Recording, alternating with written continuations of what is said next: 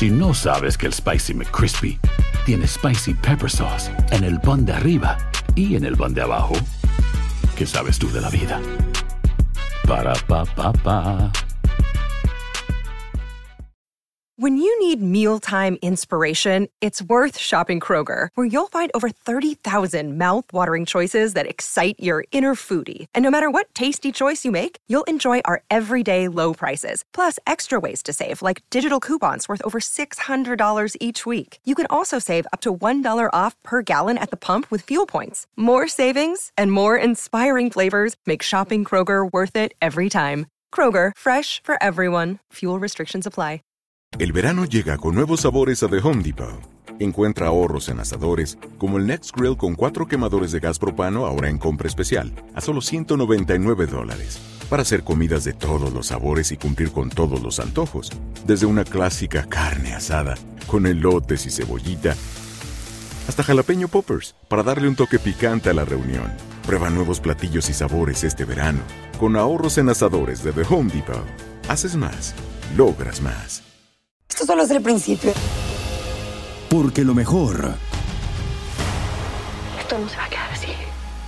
lo más impactante, ¿Por qué? Soy tu padre. Esta mujer me robó. Por favor, abre tus ojos. está por venir en ¿Entendiste? Tu vida es mi vida. De lunes a viernes a las 8 por Univisión. Y eso sí que amerita un brindis, ¿no crees? Hola, ¿qué tal? Bienvenidos a un nuevo podcast de Hablemos de Inmigración. Yo soy Armando Olmedo, abogado de inmigración, eh, y estoy aquí junto con Jorge Cancino, nuestro editor principal de inmigración de Univisión Noticias. ¿Qué tal, Jorge? ¿Cómo estás? ¿Qué tal? Un placer estar aquí en este nuevo podcast. Y hoy estaremos hablando de, de un tema muy importante, que es la tolerancia cero, ¿no es así, Jorge? Así es, Armando. Una de las políticas más difíciles en los últimos 20, 30 años que un gobierno ha implementado para regular la inmigración. Lo interesante de todo esto, hago esta pausa, es que es una, un nuevo cambio, una, no es una nueva política, es la misma, la misma ley que se implementa, pero bajo una discrecionalidad totalmente distinta. Y eso es lo que vamos a tratar de explicar en estos dos programas que vamos a tener sobre este tema, que es la tolerancia cero. ¿no? Y el primero de, este, de, esta, de estos dos podcasts va a ser sobre un, temas genéricos, explicar en, en, términos generales qué es la tolerancia cero. ¿Qué es y cómo se implementó? Fíjate, Armando, que desde que el presidente Trump llegó a la Casa Blanca en enero del 2017, puso en marcha una agresiva política migratoria de tolerancia cero que tiene al menos, y hemos identificado, cinco objetivos. Y ellos son, primero, frenar la entrada de indocumentados. Segundo, reducir la población indocumentada, que alcanza hoy en día unos 10.4 millones de personas. Negar beneficios migratorios a los indocumentados. El número cuatro es aumentar las redadas y las deportaciones. Y el quinto, que es el que más ha sonado, la construcción del muro en la frontera con México, a todo lo largo de la frontera. Pero lo interesante de todo esto, Armando, es que el presidente Trump lo está haciendo sin la participación del Congreso.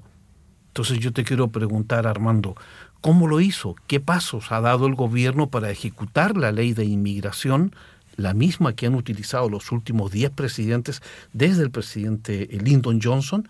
Pero ¿cómo lo ha hecho este gobierno para no tener la participación del Congreso? Bueno, Jorge, esa es una muy buena pregunta.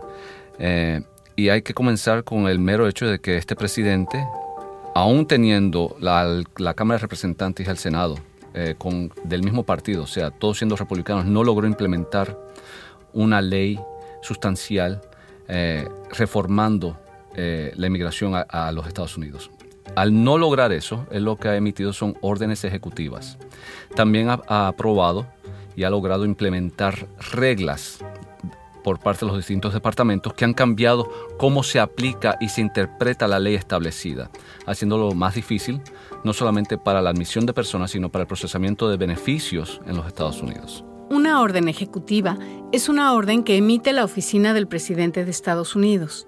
Estas órdenes tienen el poder de ley cuando están avaladas por la Constitución o cuando el Congreso las delega al presidente para que las pueda ejercer a discreción, es decir, libremente y sin que estén sujetas a compromisos de regularidad. Sin embargo, pueden ser canceladas por un tribunal en caso de ser consideradas inconstitucionales o cuando violan la ley. Ok, entendiendo la manera en cómo este gobierno lo ha hecho, lo ha hecho sobre la base entonces de dos, eh, dos medidas que son eh, muy características del gobierno de Trump. Uno, a través de órdenes ejecutivas, ha utilizado su capacidad ejecutiva para hacerlo, y lo segundo sobre memorandos. Y ambas, ambos caminos llevaron entonces a reinterpretar la ley de inmigración para generar un nuevo reglamento y que ese reglamento sea un reglamento represivo para contener la inmigración indocumentada y también para poder castigar, digámoslo de, alguna manera, la inmigración legal que está en Estados Unidos. Eso es así. Eh, creo que, es importante mencionar lo que es una orden ejecutiva y definirla, ¿no? Eh, una orden ejecutiva simplemente es una orden que la rama ejecutiva eh, emite para asistir a empleados y a, las distintas oficinas, oficinas, agencias de la rama ejecutiva federal para administrar sus, administraciones.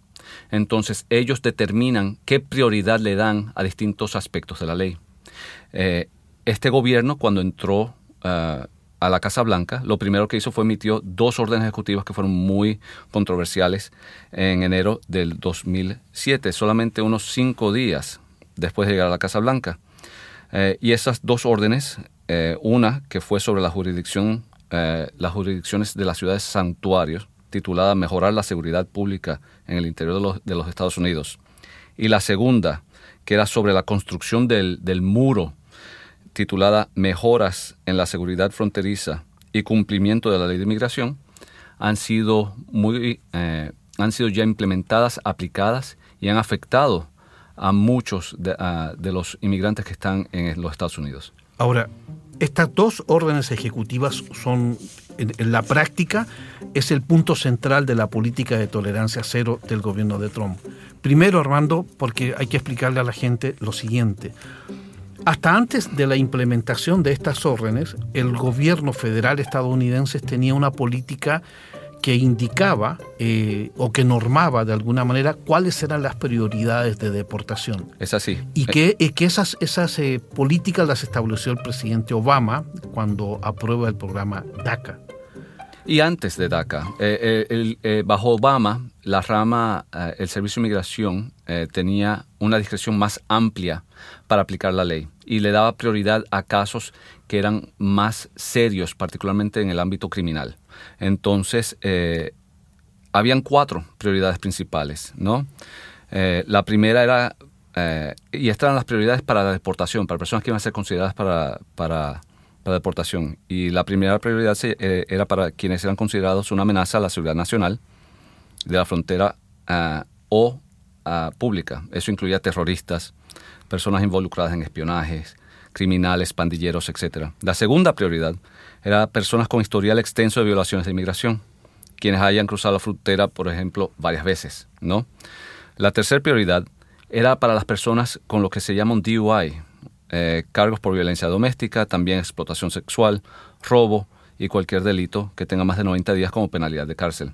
La última prioridad fue, eh, eh, se aplicaba a inmigrantes con una orden final de deportación que tomó después del 1 de enero de 2014. Eh, Esas cuatro prioridades cambiaron con la emisión de estos, ah, estas órdenes ejecutivas el 25 de enero del 2017. En resumen, entonces antes, digámoslo de alguna manera, los que se portaban mal estaban en la lista de que tenían que ser deportados. Es así. Pero los que se portaban bien, que son millones, tenían algún chance, primero no los iban a tocar, no iban a ser una prioridad de deportación y podían permanecer, por ejemplo, en Estados Unidos en espera que el Congreso aprobara una reforma migratoria, que esa era la esperanza de muchos. Es así. Eh, Trump cambió la lista eh, y la hizo mucho más amplia. El esto es el 25 de enero del año 2017. ¿Qué hizo Trump? ¿Qué cambió? ¿Por qué cambia el escenario? Bueno, él, él lo que hizo fue implementó cambió estas cuatro prioridades de las cuales yo hablé y la cambió a incluir ahora siete prioridades.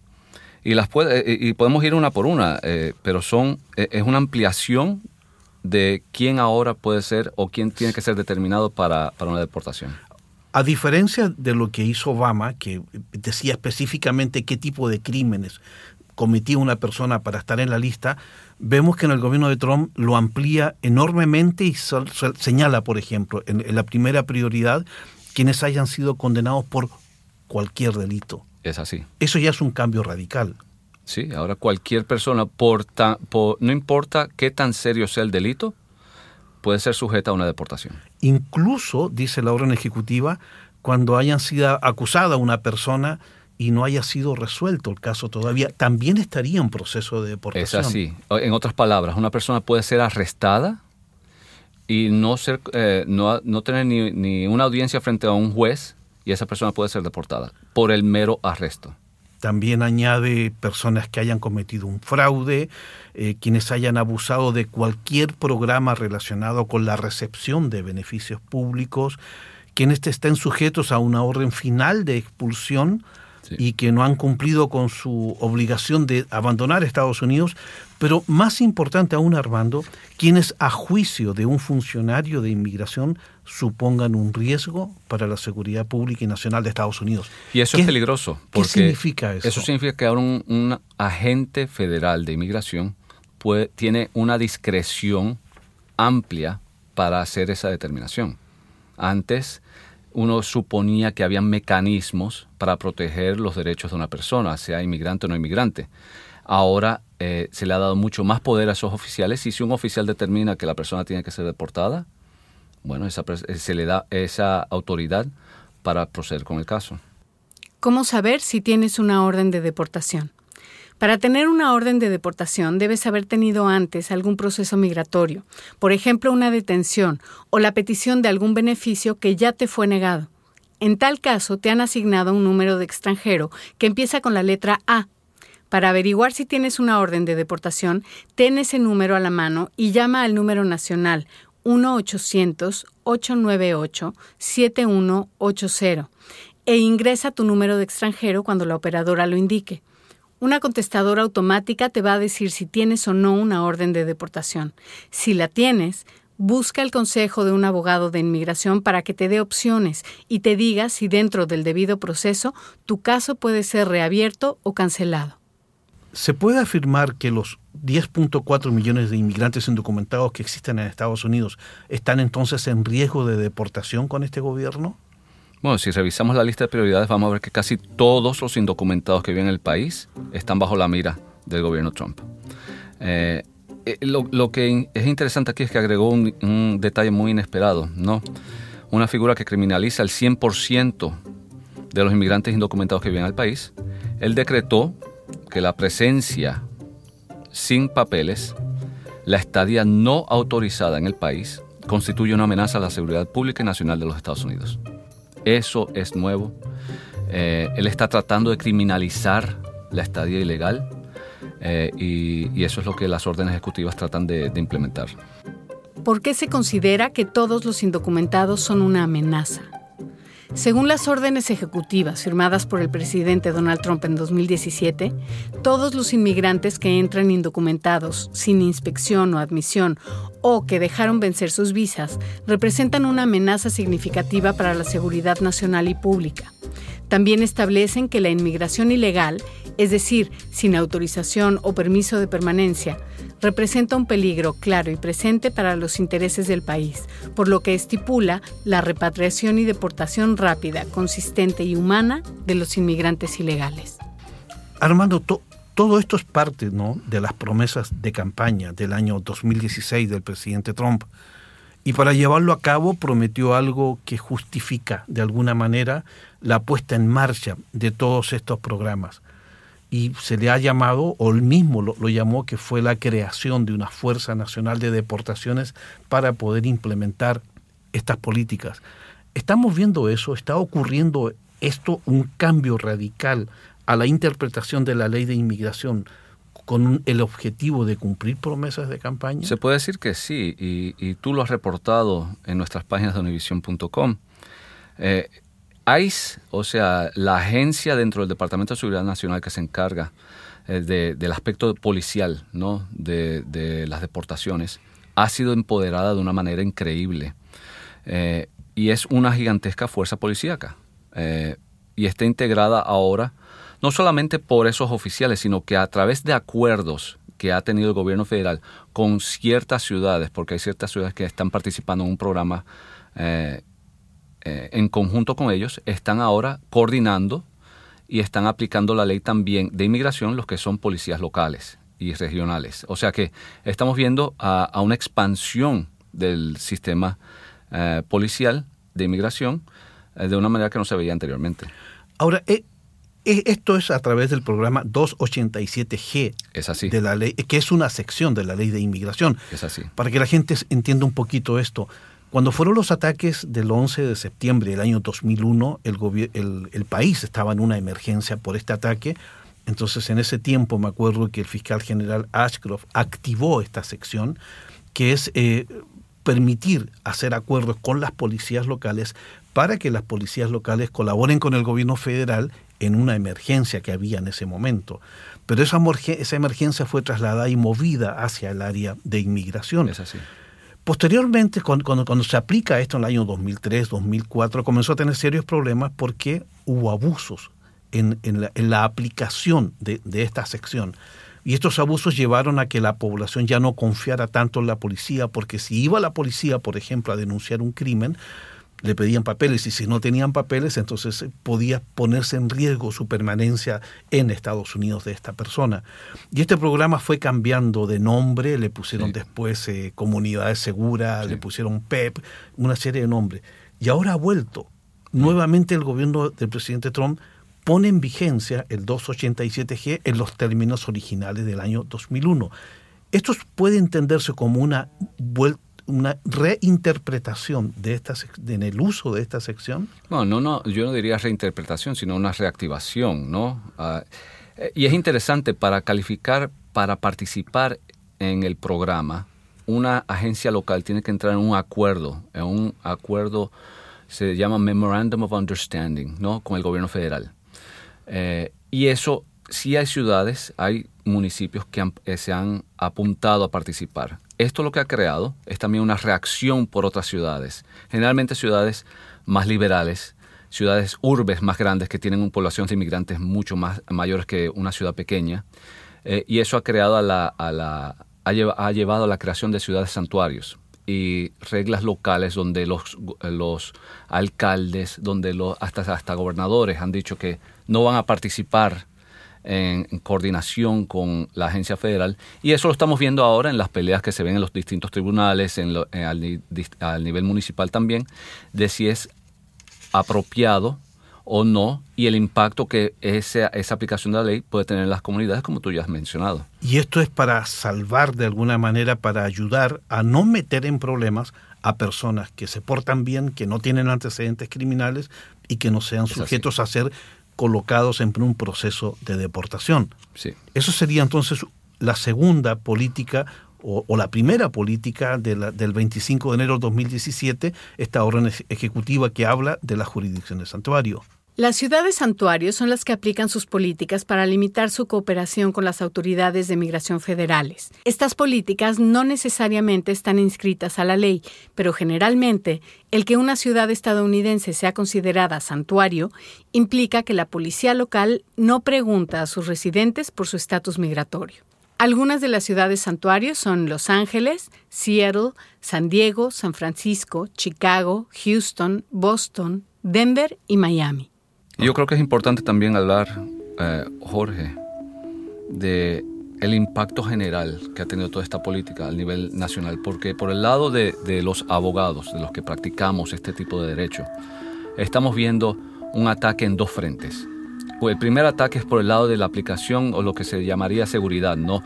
términos de muro, la admisión de personas, o sea, temas fronterizos o que se pueden presentar en un aeropuerto cuando la persona entra al país.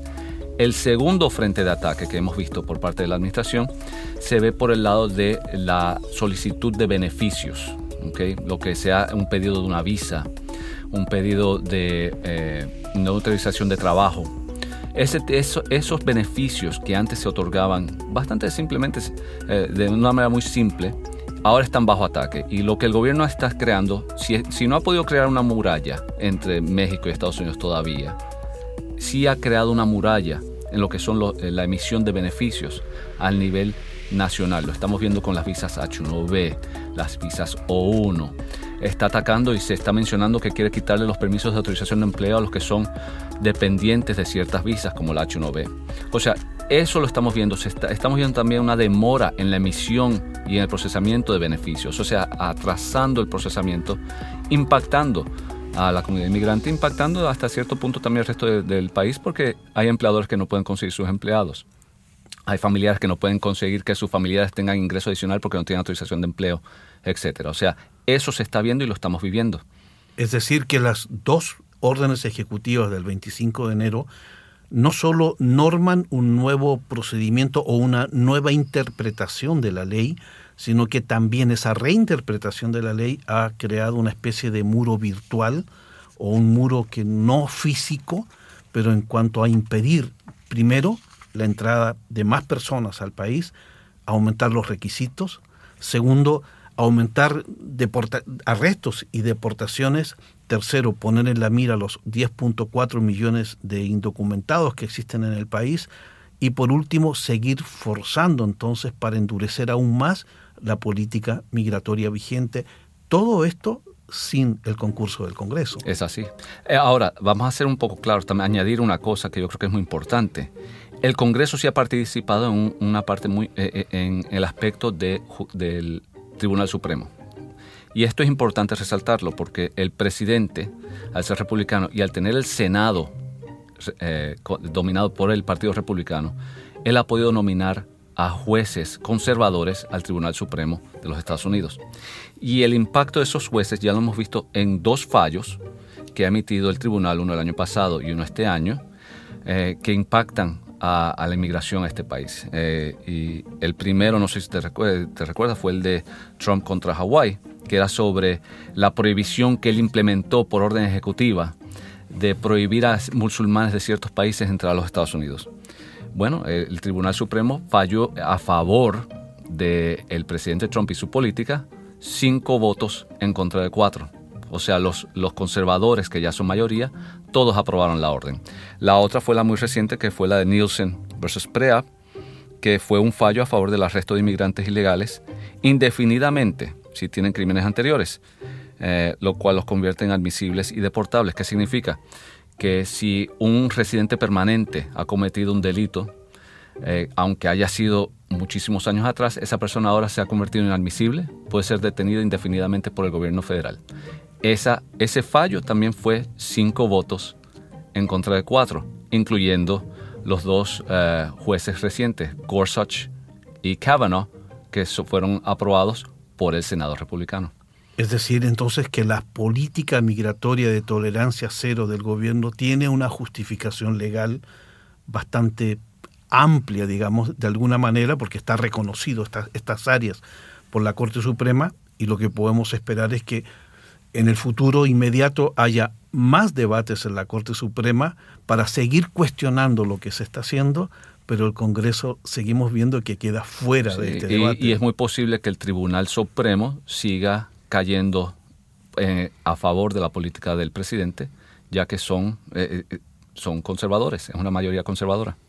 Bueno, Armando, vamos a, dejar hasta aquí esta primera parte de este podcast sobre la política de tolerancia cero del gobierno del presidente Donald Trump, que de alguna manera resume el marco jurídico que el gobierno le ha querido dar a través de la implementación de órdenes ejecutivas y memorandos tenemos una segunda parte de esto que hablaremos cómo el gobierno ha tomado estos, estas herramientas para ponerla en práctica, sobre todo en la frontera, y cuáles son las consecuencias que ha tenido en la, en la población indocumentada, sobre todo aquí en, en nuestro país. Y quiero recordarles a todos que siempre se deben de asesorar con un abogado de inmigración para resolver su caso inmigratorio. El contenido de este programa no debe de ser utilizado para resolver ningún caso particular. Yo soy Armando Olmedo y junto con Jorge los vemos entonces en el próximo podcast. Hasta la próxima. Hasta la próxima. Los invito a escuchar esta serie completa y otros podcasts documentales de Uninoticias en nuestro portal o en la aplicación que usan regularmente para escuchar podcasts. Si lo hacen en iTunes, no olviden calificarnos y reseñarnos.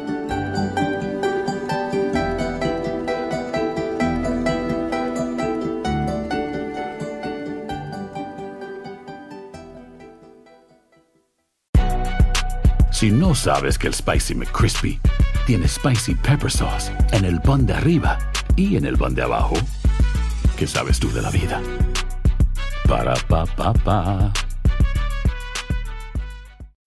When you need mealtime inspiration, it's worth shopping Kroger, where you'll find over 30,000 mouthwatering choices that excite your inner foodie. And no matter what tasty choice you make, you'll enjoy our everyday low prices, plus extra ways to save, like digital coupons worth over $600 each week. You can also save up to $1 off per gallon at the pump with fuel points. More savings and more inspiring flavors make shopping Kroger worth it every time. Kroger, fresh for everyone. Fuel restrictions apply. El verano llega con nuevos sabores a The Home Depot. Encuentra ahorros en asadores, como el Next Grill con cuatro quemadores de gas propano ahora en compra especial, a solo 199 dólares. Para hacer comidas de todos los sabores y cumplir con todos los antojos. Desde una clásica carne asada, con elotes y cebollita, hasta jalapeño poppers, para darle un toque picante a la reunión. Prueba nuevos platillos y sabores este verano, con ahorros en asadores de The Home Depot. Haces más, logras más. Dicen que traigo la suerte a todo el que está a mi lado. Y esa es mi mala fortuna. Basada en el clásico de Juan Rulfo, llega Univisión, El Gallo de Oro. Supongamos que la caponera puede inclinar la suerte a quien ella quiera. ¿Estás tardando en conquistarla? Con Lucero, José Ron y Plutarco Asa. Este gallo me está cambiando la vida. En una historia legendaria de amor y azar. No trates de cambiarme, no lo vas a lograr. El Gallo de Oro, lunes a viernes a las 9 por Univisión.